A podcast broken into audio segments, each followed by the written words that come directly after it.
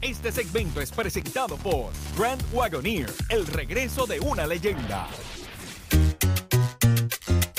Ya comenzó el programa con más crecimiento en Puerto Rico.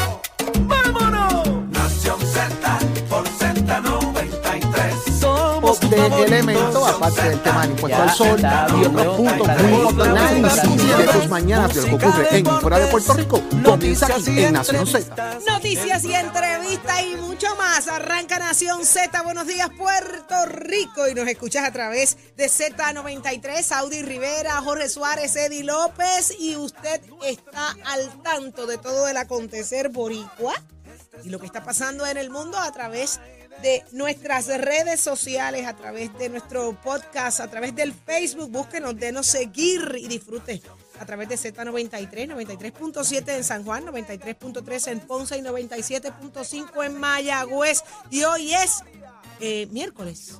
Buenos días, Eddie. Eh, Jorge, buenos días. Ponme en perspectiva porque- y, y perdóname esta. que Yo no sé si tú por tu casa pasó un huracán, pero por mi casa pasó un huracán.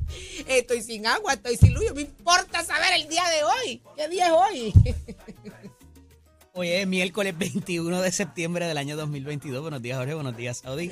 Un placer estar con ustedes nuevamente. A los amigos que nos sintonizan dentro y fuera de Puerto Rico. Un privilegio estar con ustedes y compartir nuestro análisis en la mañana de hoy. Eh, de nuevo, es miércoles, ombligo de semana, 21 de septiembre del año está aquí, 2022. que siempre nos dice exactamente la fecha. Porque es un, siempre Eddie es un está calendario ambulante. Y hay algo por ahí formándose, compañero, que hay que estar pendiente. y no crear más ansiedad. ey, pero- no hable malo. Aquí nadie, nadie te está faltando el respeto, Eddie. Así que tú empiezas con cariño esta hora, ¿ok?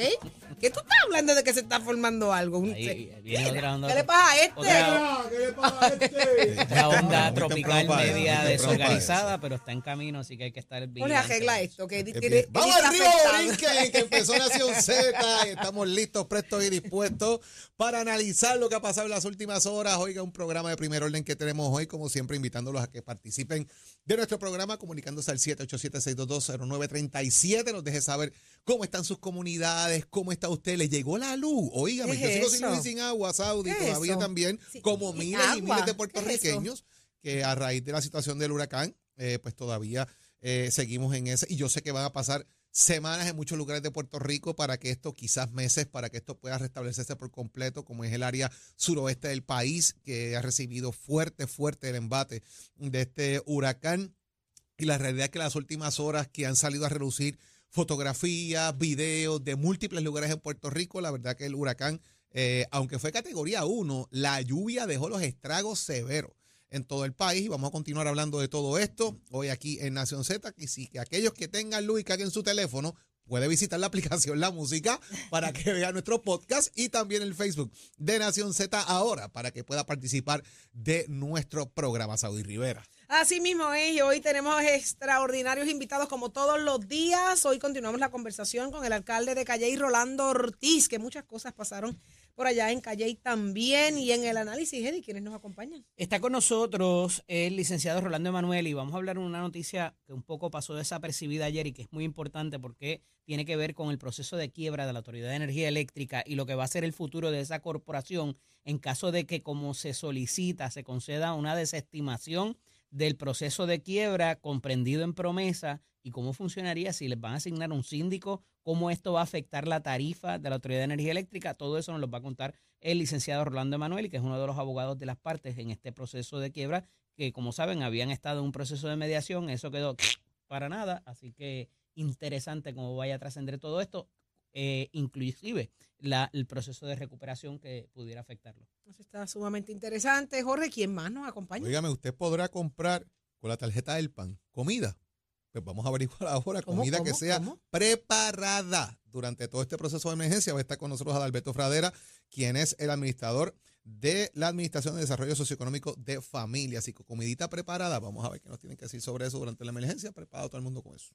Y el análisis más completo con el licenciado Leo Aldrich y mucho más. Así que esto apenas comienza. Usted disfrute esa ruta que lo lleva de camino al trabajo, que ya los empleados públicos tienen que regresar a trabajar, así lo, de- lo dijo el gobernador. Venimos con ese análisis también, pero ¿qué está pasando en Puerto Rico y el mundo? Ya está lista Carla Cristina, la única que no le ha molestado que no haya luz, porque su cabello no requiere de blower. Y llevo dos días con un moño que no me soporto. Un dolor de cabeza a China, a China. Buenos días, Carla Cristina, y tu cabellera, risa. Buenos días, Saudi. Buenos días.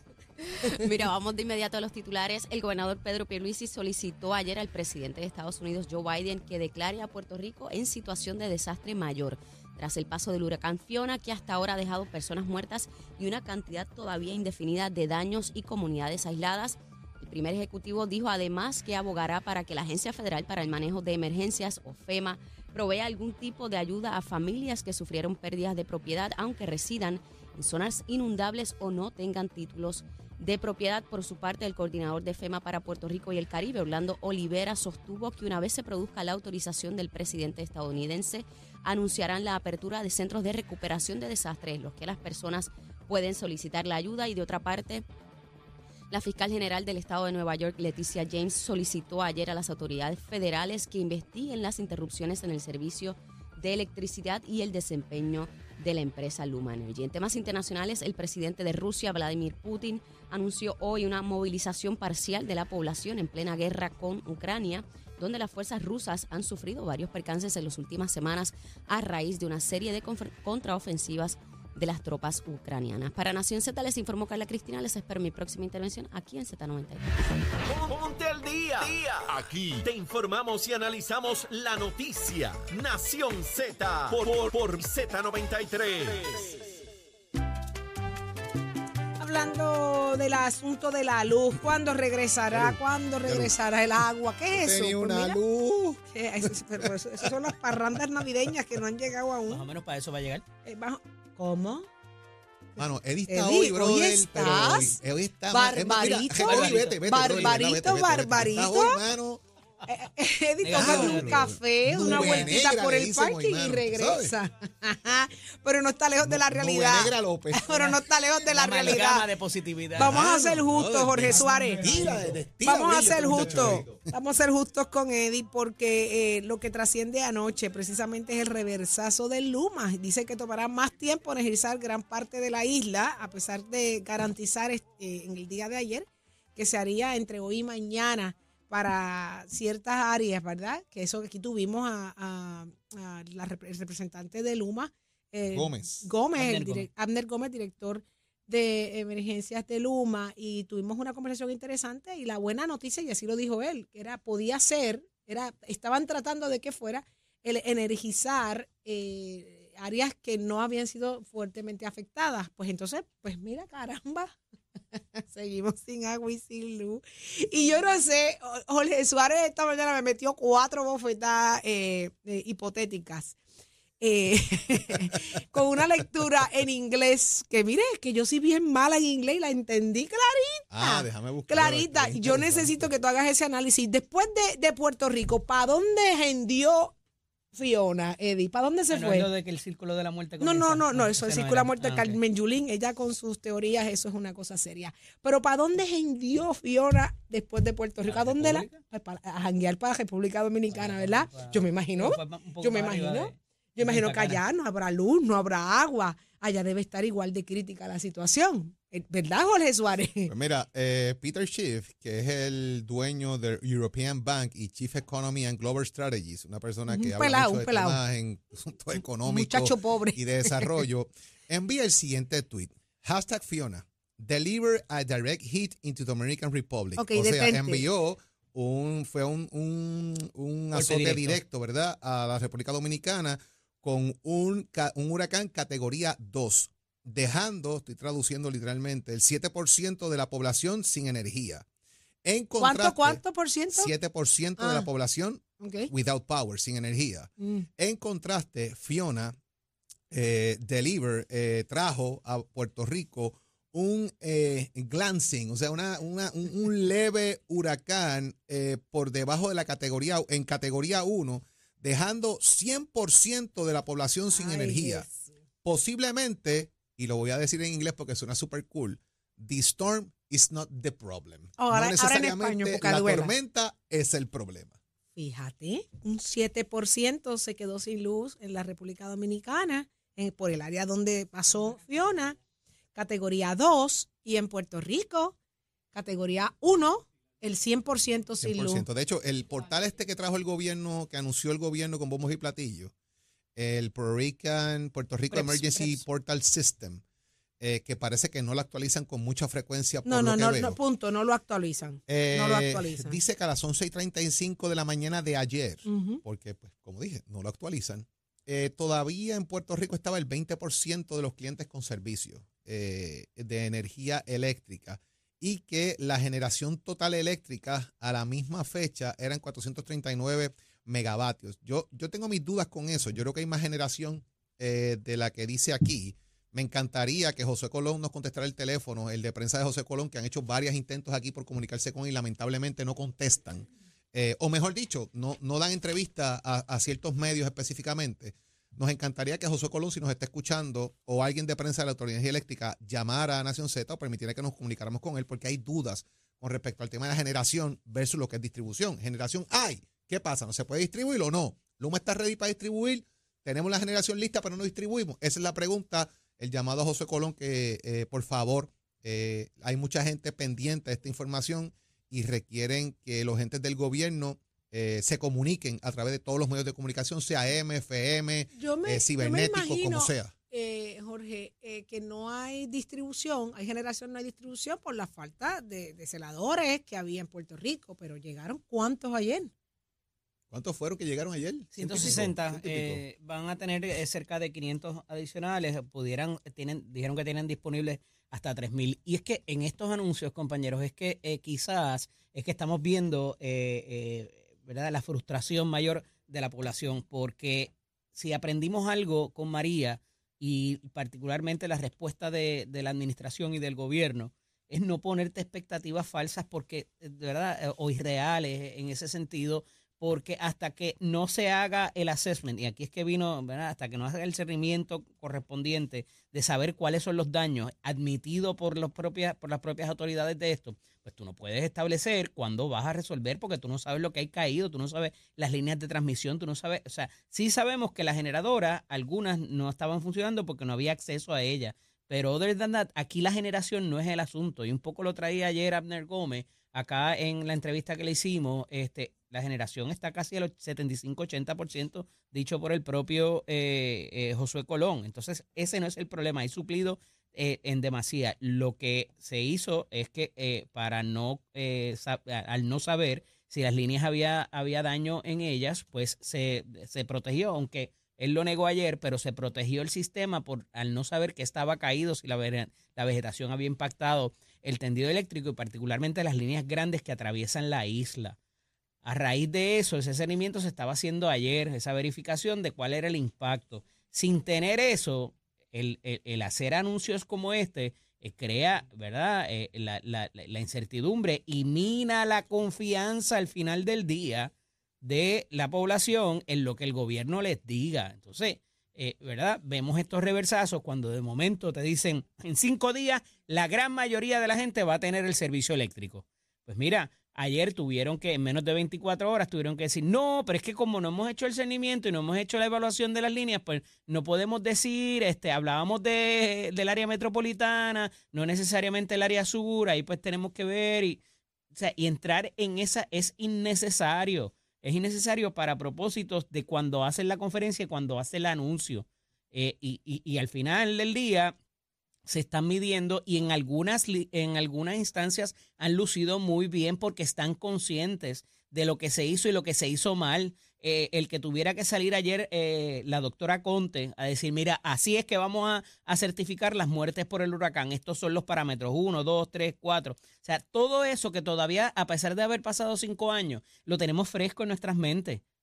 Y sabemos cómo manejó el gobierno la, emergencia, eh, la emergencia inmediata, la, solicitud de fondos, la solicitud de desastre que también se hace ayer, el acceso al fondo de emergencia, que hay billones de dólares ahí, es una vergüenza lo que ha hecho la Junta de Supervisión Fiscal y, y peor aún el gobierno que eh, no le ha dado la pelea a la Junta, 250 mil dólares con una burocracia brutal para poderlo solicitar para cada uno de los alcaldes.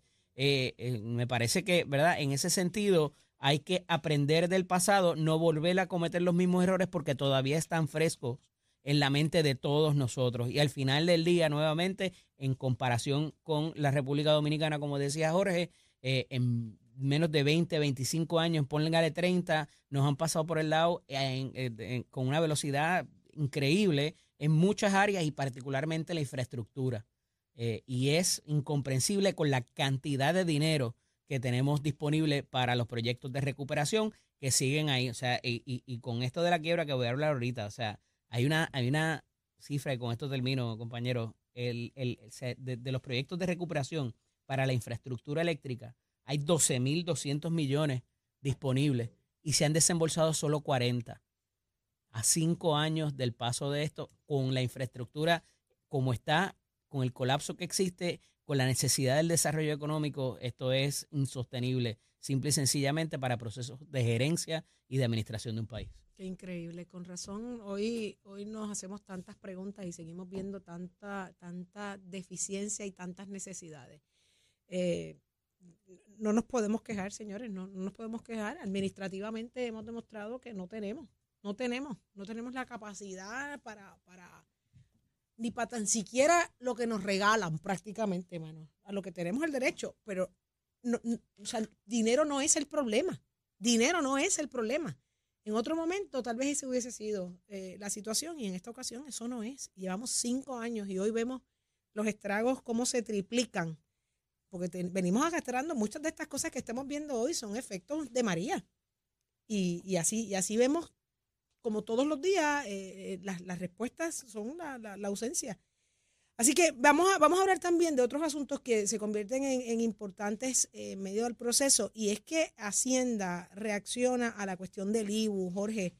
Eh, ¿Qué pasó ahora? A partir de esta noche, Bueno, a partir de el gobernador Pedro Pierluisi anunció la extensión temporera del pago de impuestos sobre ventas y uso a los alimentos preparados a partir de, el, de esta noche, del, lo que es ¿verdad? las 12 de la noche del jueves 22 de septiembre. Como parte de las medidas que se están tomando a favor del pueblo de Puerto Rico ante la emergencia del paso de huracán Fiona, se le pidió al secretario de Hacienda, Francisco Párez, que emitiera una determinación administrativa que establece un periodo de extensión temporera del IBU a alimentos preparados comenzando precisamente a las 12 y 1 AM del jueves 22 de septiembre y concluyendo a las 11 y 59 de la noche del jueves 6 de octubre. Esta es una acción afirmativa que se está tomando para dar un alivio a la gente, reza un comunicado de prensa del gobernador. Así se le dio espacio eh, hasta el jueves para que los comerciantes pudiesen de alguna manera preparar la- las máquinas, ¿verdad? Eh, y pudiesen los terminales estar listos para establecer lo que son estas exenciones eh, al IBU para que la gente pueda así hacerlo. El incumplimiento de esto, la gente puede hacerlo, ¿verdad? Si la gente está incumpliendo el comerciante de igual manera, eh, puede llamar al Departamento de Hacienda también a través de surihaciendapr.gov eh, por el incumplimiento del mismo. Más adelante, pues estaremos hablando también, ¿verdad? Esto no incluye bebidas alcohólicas saudí. Para aquellos que tengan ese tipo de dudas, y que lo lamento por dos o tres por ahí que estaban mirando para el lado. En ese sentido, eh, la exención temporera es para alimentos preparados, incluye bebidas carbonatadas, productos de repostería y dulces, según definidos en la sección eh, 4010.01 del Código de O Rentas sea- Internas de Puerto Rico, no bebidas alcohólicas. O sea, que incluye las bolsitas de Carla. Incluye la bolsita de Carla, no incluye también cupcakes. y almuerzo. Así que si usted va a un lugar donde adquiere productos preparados, eh, repostería, fisutería, eh, usted sepa que no le pueden cobrar el IBU. Ni que usted pide un refresquito, no le pueden cobrar el IBU. El agua obviamente no tiene IBU. eh, Mira, así eh, que... la- la- el agua embotellada no, no, No, tiene IBU. IBU. Este, Pero- esto se había tras- eh, tra- tratado desde la semana pasada, de hecho, cuando ya Y se hizo con María también. a solicitud del representante Ángel Matos García, que hoy hace otro pedido interesante, que tenemos Hoy. que hablar de eso sobre las plantas eléctricas. ¿Qué pidió en- Ángel? Que se permitan las plantas eléctricas en los condominios y WOCOPs. Esa yo la veo complicada porque ante el espacio limitado, el hay FIUMS forma. Y la gente que ha muerto el eh, recientemente por... Sí, Ángel. Eh, entonces, Calma. esa yo la veo un poco más complicada. Pero volviendo al asunto del IBU, se, eh, se dio un periodo de tiempo porque los comerciantes tienen que programar las máquinas eh, para permitir esto. Eh, originalmente el pedido era para no solamente los alimentos preparados, sino también para productos de emergencia, entiéndase plantas eléctricas, las baterías, todo este tipo de cosas, pero el gobernador, luego de hacer la evaluación con el Departamento de Hacienda, pues se limitó solamente a la comida preparada porque evidentemente cocinar en la casa es complicado sin agua y sin luz eh, y eh, la mayoría de los comercios ya están abiertos. eh, el, eh, se hace un, un reportaje en la prensa escrita de hoy a raíz de, de- de esta situación de cómo cafeterías, colmados, restaurantes pequeños, todos estos comerciantes han sido los primeros en abrir, primero inclusive antes que otras cadenas eh, de comida rápida inclusive. Así que, oye, es tiempo de patrocinar lo, lo nuestro también y lo de nuestros pequeños comerciantes. Así que eh, es una que- gran oportunidad eh, para, para Créanme esto. que han sido años muy difíciles para el pequeño comerciante y yo soy muestra de eso y por eso puedo decirlo a boca de jarro. Desde que vino María, los temblores, cierre de gobierno, te- apagones constantes antes, ahora, ahora nadie se acuerda, pero hubo muchos apagones en Puerto Rico en un momento dado, eh, más de los que estamos viendo incluso en esta, en esta ocasión y, y los pequeños comerciantes somos los, que los primeros que, que nos salimos a ofrecer ese cafecito caliente cuando hay crisis, cuando hay temblores, cuando hay huracanes, lluvias, eh, si la sopita caliente, siempre usted busca y encuentra en los pequeños comerciantes. Así que eh, de verdad que el que no se tenga ahora que cobrar el IBU eh, es, un, es una ayuda indirecta, ¿verdad? Porque pues, la gente se moviliza. Algo interesante que dice el secretario de Hacienda en cuanto a eso es que este es uno de los renglones de peor captación, eh, donde más evasión existe. En ese pequeño en, comerciante. en lo que no no no el pequeño comerciante sino en el en el cobro del IBU sobre alimento preparado que es uno reducido porque recordarás que está hasta estuvo aquella controversia entre lo que se cobra entre lo que se cobra o sea que está exento eh, eh, la comida no preparada versus la preparada verdad y que había unos ejemplos que era simplemente el meterlo en el microondas que te den una servilleta o te den un, un sorbeto ya automáticamente eso tributa, pero aún así hay mucha evasión en esto de cómo se cobra, si se cobra o no. Este, no se lo podemos adjudicar solamente al, al pequeño comerciante. Y oye, aunque sea eh, eh, ese café, esa dona, ese bizcochito al, al- a, a mediodía, o sea, si no puede hacerle el gasto, por lo menos algo que siempre caiga allí y le y, y- y Y le claro, y y- y auspicia a ese comerciante incumpla- es importante para el pago de nómina para Y aquel muchas que otras cosas. incumpla sepa que la ley es clara. O sea, nosotros no estamos en, en, en esas de incumplir, tenemos que cumplir con todo para el día que tengamos que reclamar, poderlo hacer con derecho. Yo creo en eso 100%. Pero de verdad que está bien dura, bien difícil es la que situación para que, el pequeño eh, ¿verdad? comerciante. De- Dentro de lo que queda, eh, esa lista de comercios que van, ¿verdad? Esto cuando hablemos ahorita con el DACEF, cuáles son los comercios finalmente que la gente pudiera buscar comida preparada. También el gobernador ayer eh, solicitó finalmente una eh, desastre mayor, ¿verdad? Que, que lo- que el dinero llegue a. Puerto Rico, se Ujú. declare como desastre mayor. Estuvo en Puerto Rico Diane Criswell, que es la administradora de FEMA, y ella dice que está precisamente que va a tratar de traer personal para que haya personal de FEMA en cada comunidad, buscando la manera de resolver muchos de los problemas que enfrentaron ayer en una visita que hicieron al municipio de Patillas, eh, que su- sintió devastación, pero quizás no tanto como Salinas, Cabo Rojo, Guayanilla, Guánica, en ese sentido. Esto trajo muertes, esto trajo una cantidad indefinida de daños que no sabemos hasta ahora cuánto es la cuantía exacta de los daños, ¿verdad? Porque se está inspeccionando. Pero por ahí viene una solicitud importante que es ayudar para reparar viviendas. Y hay que estar muy pendiente a ese tipo de ayuda porque ¿qué va a pasar eventualmente con viviendas o condominios que sufrieron eh, durante el paso del huracán y la tormenta estragos severos? Hubo un condominio en Guaynabo, precisamente que hubo un socavón de estos gigantes Gigante. en Parkville que se fue y, y- y apartamentos quebraron, o sea, se, se deslizaron de una manera que había que ver las fotografías y las imágenes que presentaban en los medios de comunicación ¿Qué va a pasar con eso eventualmente?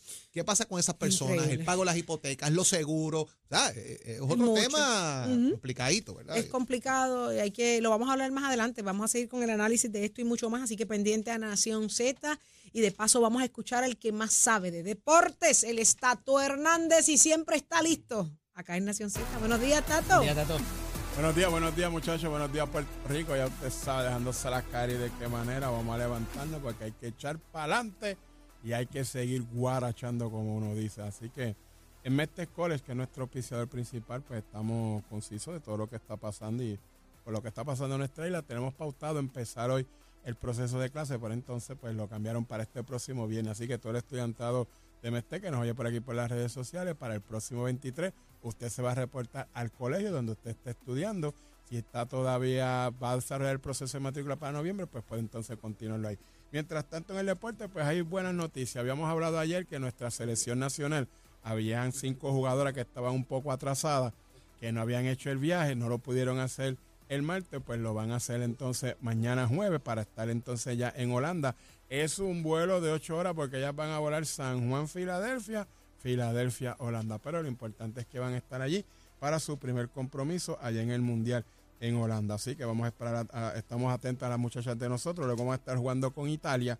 Así que esperamos que les salga mejor. Mientras tanto, la otra selección, esta es la de baloncesto femenino, está allá en Sydney, Australia, donde está jugando allá la Copa Mundial.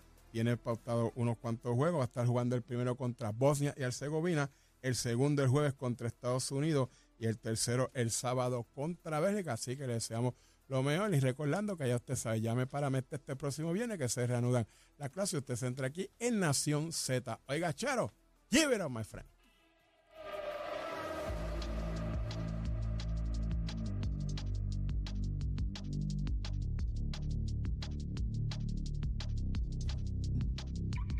Buenos días, soy Carla Cristina informando para Nación Z. En el tránsito a estas horas de la mañana, la mayoría de las vías principales, tanto de la zona metro como a través de toda la isla, se mantienen despejadas.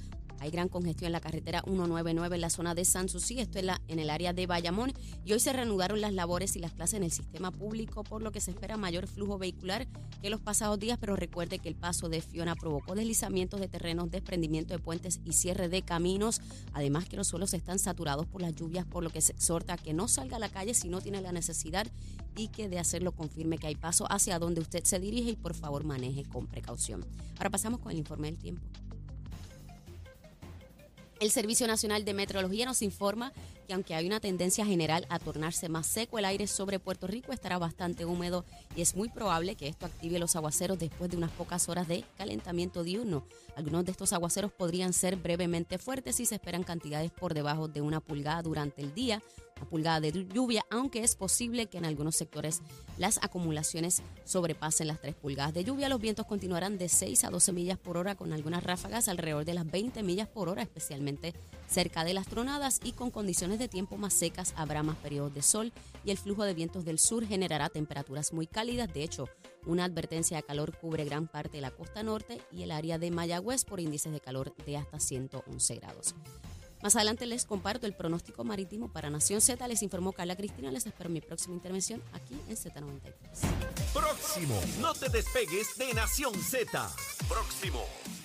Beneficiario del PAN, podrás tú comprar comida preparada con esa tarjeta durante la emergencia. Tranquilo que Alberto Fradera, administrador de la Administración de Desarrollo Socioeconómico de la Familia, estará con nosotros aquí en Nación Z. No te lo puedes perder, llévatelo, chero.